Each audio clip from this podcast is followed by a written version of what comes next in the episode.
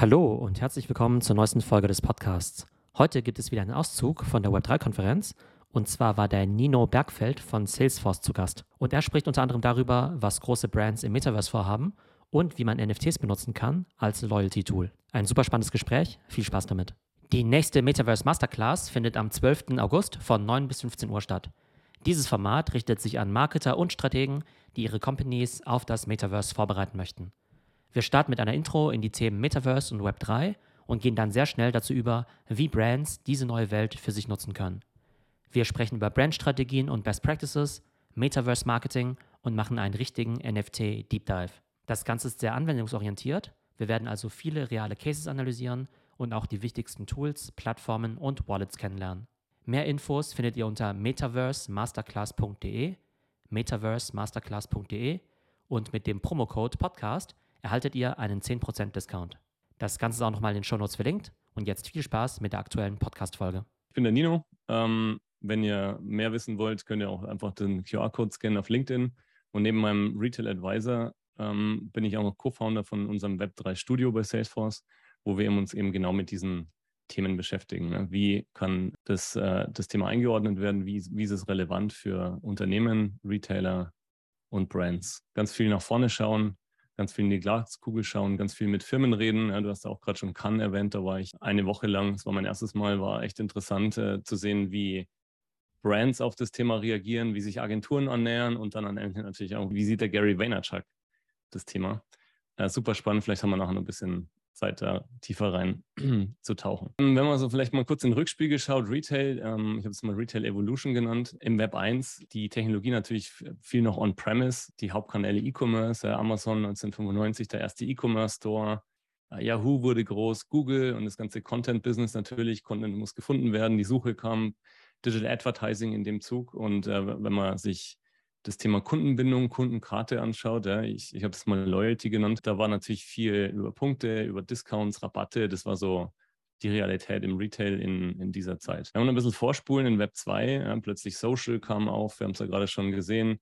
Äh, der Karl, der hat Asien äh, natürlich auch ganz viel definiert und vorgegeben, Livestreaming, die ganzen großen Social-Plattformen, äh, TikTok, Instagram, Facebook, die alle natürlich irgendwie ein gewisses Verständnis vom vom Nutzer entwickelt haben, die Value aggregiert haben. Äh, die Cloud ist natürlich auch ein wichtiger Aspekt, Software as a Service, der ähm, immer mehr Einzug auch in die Unternehmen gehalten hat, um eben den Kunden besser in der Customer Journey auch abzuholen und über Kanäle, äh, nur mal ein kleiner Ausschnitt, natürlich die Retailer, der Omnichannel, der immer wichtiger wurde, also stationär auf der einen Seite und auf der anderen Seite eben das Web besser zu verbinden. Ja. Clientelling, Kundendatensatz im Store, Click and Collect, Ship from Store, uh, Return in Store, Omnichannel Services, Repair Services, Individualisierung. Also da da hat sich ganz viel getan im, im Web 2 und eben auch getrieben durch digitale Technologie. Und äh, auch noch ganz interessant und wichtig, Inspiration gab es natürlich vor allem im äh, Bereich Social. Das hat auch so gewisserweise den generischen Newsletter abgelöst. Aber auf der anderen Seite sieht man jetzt auch immer stärker, dass diese Inspirationskanäle viel transaktionaler werden. Ja, und dass sowohl die Plattformen natürlich auch ein Stück nicht mehr nur vom Ad-Revenue haben wollen, sondern auch eben GMV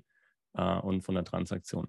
Und Kundenbindung äh, kam ein wichtiger Aspekt dazu, die Experiences, äh, der exklusive Yeezy, den ich bei Adidas zum Beispiel bekomme, das exklusive Eintrittsticket in irgendwie eine exklusive Runway-Show, wenn ich ein guter Gucci-Kunde zum Beispiel bin. Und jetzt kommt Web 3, als wäre es nicht schon kompliziert ähm, genug. Neue Technologien, ne? natürlich decentralized Apps, alles wird dezentraler, Blockchain, äh, mit der ich mich auseinandersetzen muss. Wallet Connect, kommen wir gleich noch dazu, was das heißt, auch interessant. Und natürlich jetzt hier die ganzen Themen, die wir besprochen haben, äh, die ihr schon besprochen habt, die der Karl auch schon angesprochen hat und du.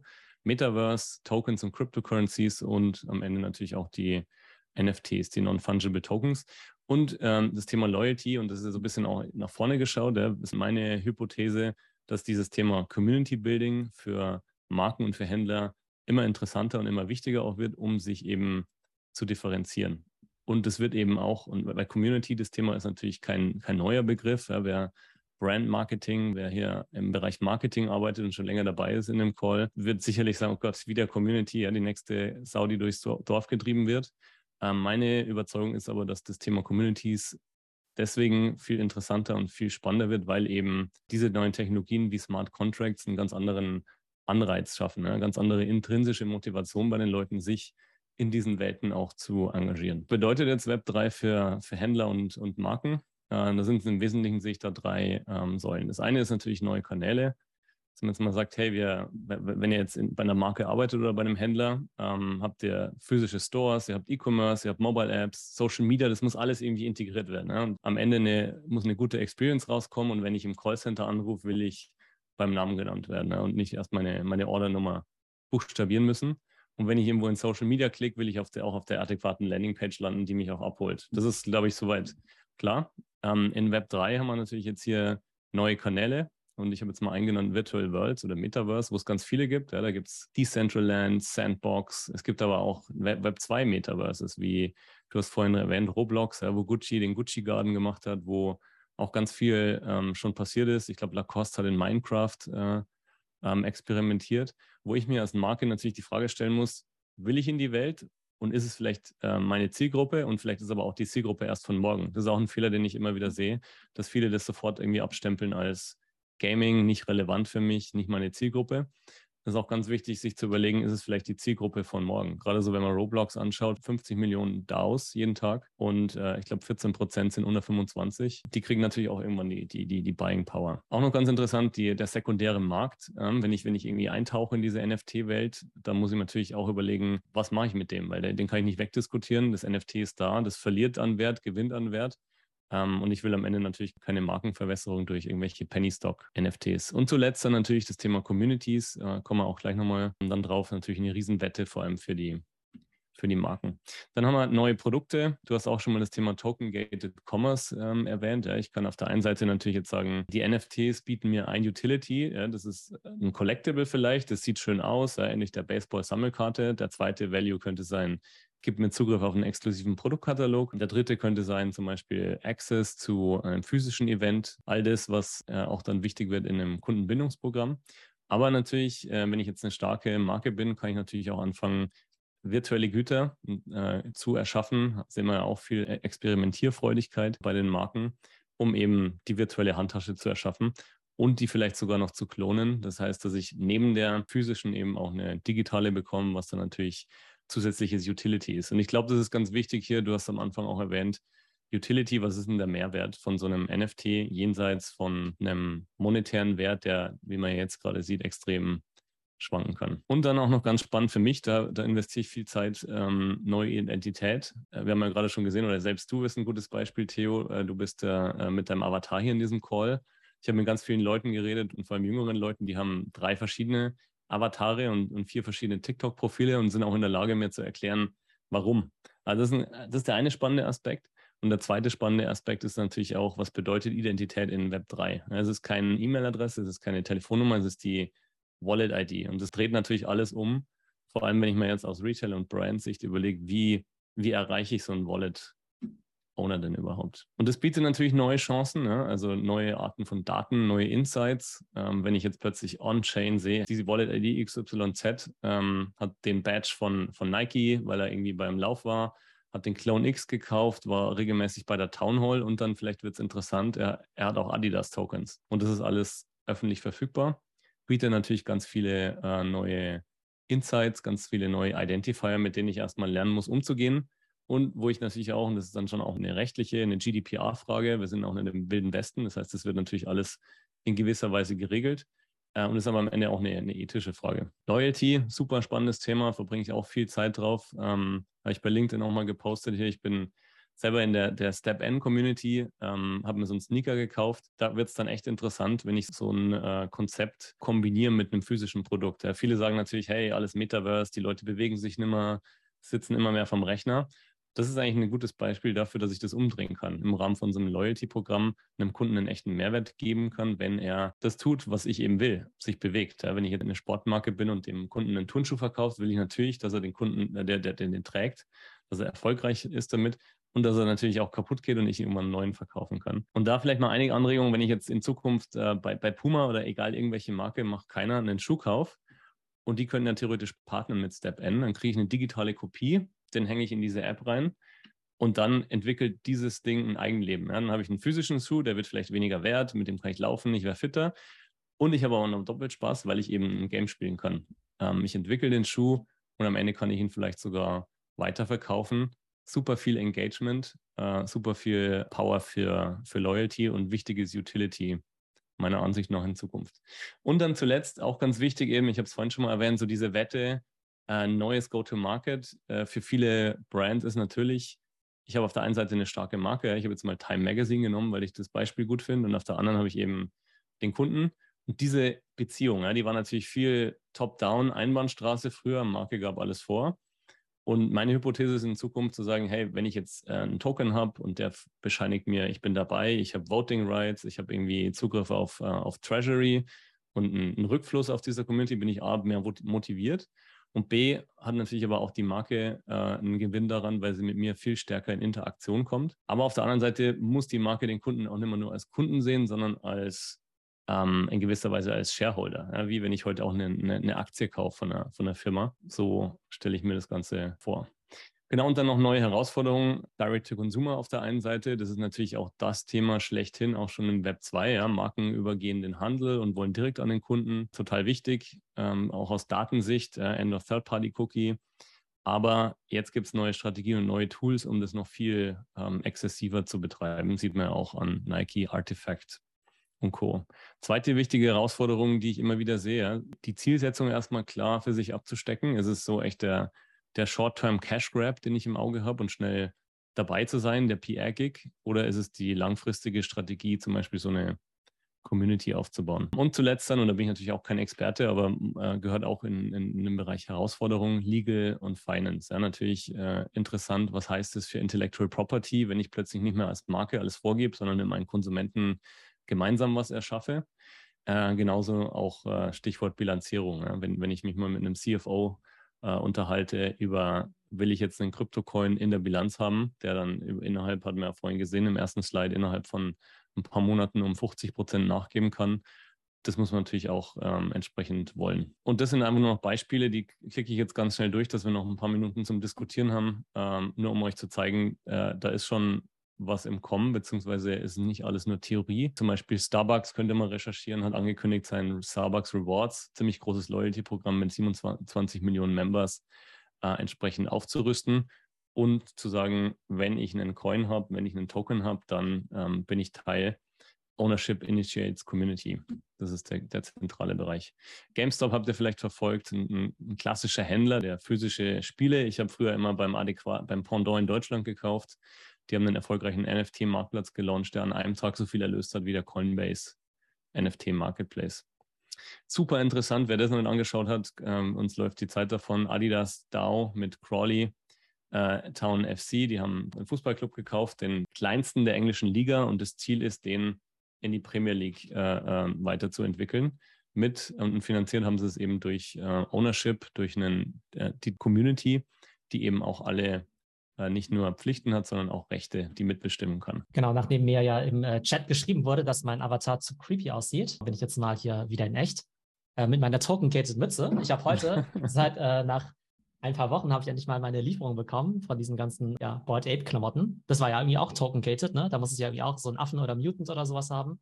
Und dann gab es ja diese Coinbase Commerce Lösung, was ich auch ganz spannend fand wo du dann ja eben mit ApeCoin bezahlt hast und dementsprechend dann irgendwie dein Zeug da kaufen konntest. Danke auf jeden Fall schon mal für die, für die Vorstellung der Trends. Was mich jetzt interessiert, du hast ja über das Thema Daten und auch Loyalty und CRM gesprochen.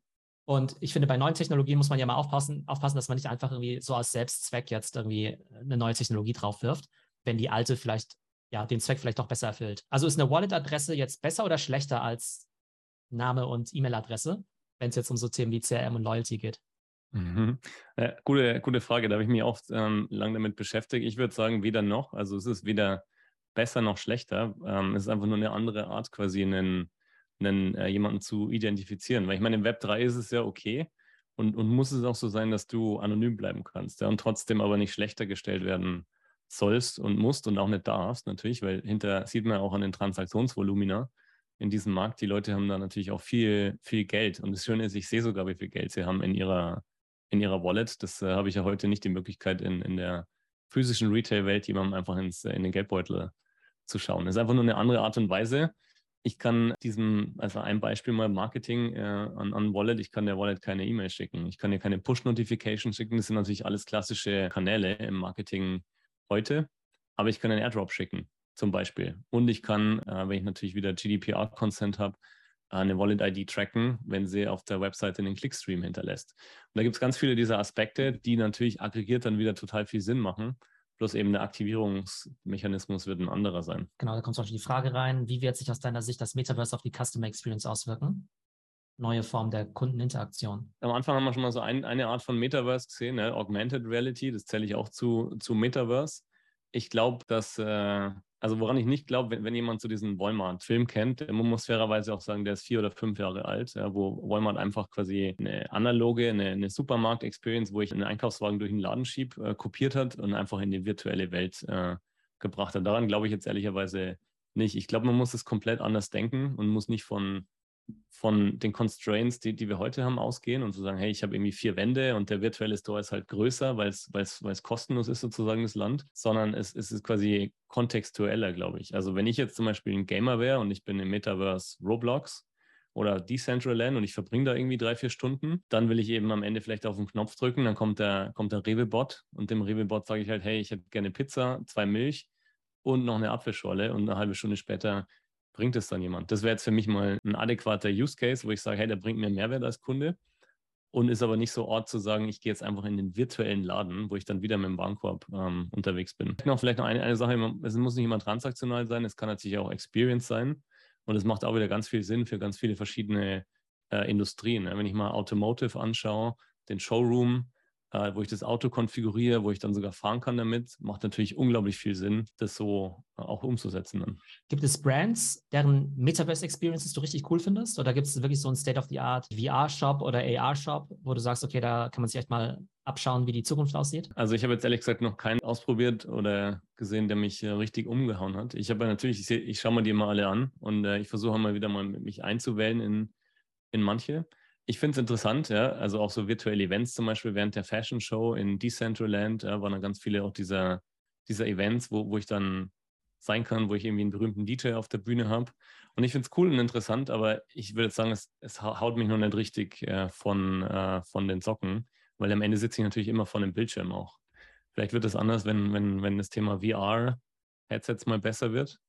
Aber ich glaube, da ist jeder am Ausprobieren. Ähm, was da so möglich ist. Und ich glaube, das hat auch das Hardware-Thema, dass die Hardware sich halt kontinuierlich äh, und schnell weiterentwickelt. Hatte, glaube ich, der Karl am Anfang auch schon erwähnt. Was hältst du von dem ganzen Thema virtuelle Fashion? Also jetzt sozusagen, also, also rein virtuell, also nicht irgendwie als mhm. NFT, damit du dann irgendwie wie bei Adidas jetzt die physischen Klamotten kriegen kannst oder wie jetzt diese Board Ape Mütze oder so, sondern mhm. wirklich virtuelle Klamotten. Also siehst du irgendwie ein Szenario, in dem Nike irgendwann 10% ihres Umsatzes mit rein nur mit Skins macht oder mit äh, digitalen Klamotten? Also da hätte ich natürlich gerne wieder die Glaskugel, aber wenn ich mir so anschaue, die Nutzerzahlen, also ich schaue mir viel so Reports an, quasi welche Leute wie lange Zeit verbringen in so einer virtuellen Welt. Und ähm, Roblox alleine 50 Millionen DAOs jeden Tag, äh, 14 Prozent sind ähm, unter 25 Jahre. Die werden natürlich auch irgendwann älter. Heute hängen natürlich vor allem an am Tropf von den Eltern und kriegen Taschengeld. Und auch da, das finde ich ganz interessant, immer wenn ich diese Stories irgendwie im Bekanntenkreis erzähle, ist garantiert einer dabei, wenn nicht mehr, die sagen, ja klar, Fortnite-Skin, mein, mein Sohn, meine Tochter haben wieder haben mich wieder angehauen wegen meinen, meinen Kreditkartendaten, äh, weil die halt dann Fortnite-Skin kaufen. Und das sagt mir halt, ähm, diese Menschen, die, die halt solche Erfahrungen machen, die wertschätzen sich halt am Ende so ein Fortnite-Skin viel mehr als ein Eis vielleicht oder als ein, ein Yps-Heft, ja, das ich mir damals gekauft habe. Und die werden natürlich älter mit diesem Mindset. Heißt, die wertschätzen sich halt digitale Güter viel mehr, weil sie halt Fame kriegen in so einer virtuellen Welt, weil sie Anerkennung kriegen, weil sie sich darstellen. Und ich glaube, wenn die älter werden, ähm, werden wir auch viel mehr Adoption sehen und eben auch mehr Umsatz, was du gerade sagst, äh, von Digital-Only-Gütern. Für mich ist die spannendste Frage da immer einfach die Frage des Preislevels auch, ne? Weil wir sehen ja, es gibt ja solche Balenciaga-Skins jetzt für Fortnite oder sowas, ne? Oder jetzt auch auf Meta für diese Avatare. Mhm. Kann auch für 5 Dollar oder 10 Dollar oder sowas, ne? Und dann haben ja auch schon so Konzerne wie LVMH gesagt, nee, also Metaverse bedeutet für uns nicht irgendwie 10 Dollar digitale Sneaker zu verkloppen irgendwer. Manche Luxusfirmen, die sagen halt, okay, hier sind irgendwie 3 Dollar Gucci-Dinger für Roblox, ja, um die jungen Zielgruppen ranzuführen. Und andere sagen halt, äh, nee, Luxus ist Luxus, ja, egal ob virtuell oder physisch. Das gibt es halt nur für ja, höhere Preise. Hat man auch gesehen hier, die Gucci, glaube ich, die Gucci-Handtasche, das war, glaube ich, irgendwie ein paar Dollar nur, 7, 8 Dollar, hm. die die ausprobiert haben am Anfang. Und dann am, am Sekundärmarkt ist ja dann explodiert, das Ganze. Aber das wird auch eine, eine spannende Frage sein. äh, welche Marken das dann auch sein werden. Ne? Ich glaube, man hat ja auch gesehen, gestern G-Money hat einen eigenen Luxus, eine eigene Luxusmarke äh, gelauncht, die nur digital ist. Wird auch total spannend, was das bedeutet. Weiß man noch nicht. Ja. Aber vielleicht sehen wir auch ganz neue Luxusmarken in Zukunft. Also vielen Dank, Nino, für die Vorstellung von deinen äh, Trends. Also Nino könnt ihr Gerne. auf jeden Fall auch auf äh, LinkedIn folgen. Der teilt da immer ganz spannenden Content. Danke, cool. Nino. Danke euch. So, das war der Auszug von der Web3-Konferenz. Nino Bergfeld von Salesforce. Super spannende Thesen zu dem Thema, wie Brands eben das Metaverse betreten wollen und wie man NFTs für Loyalty-Programme nutzen kann. Ich hoffe, euch hat die Folge gefallen und wie immer würde ich mich natürlich freuen, wenn ihr den Podcast bewerten und den YouTube-Channel abonnieren würdet. Ich hoffe, es geht euch gut und bis zum nächsten Mal.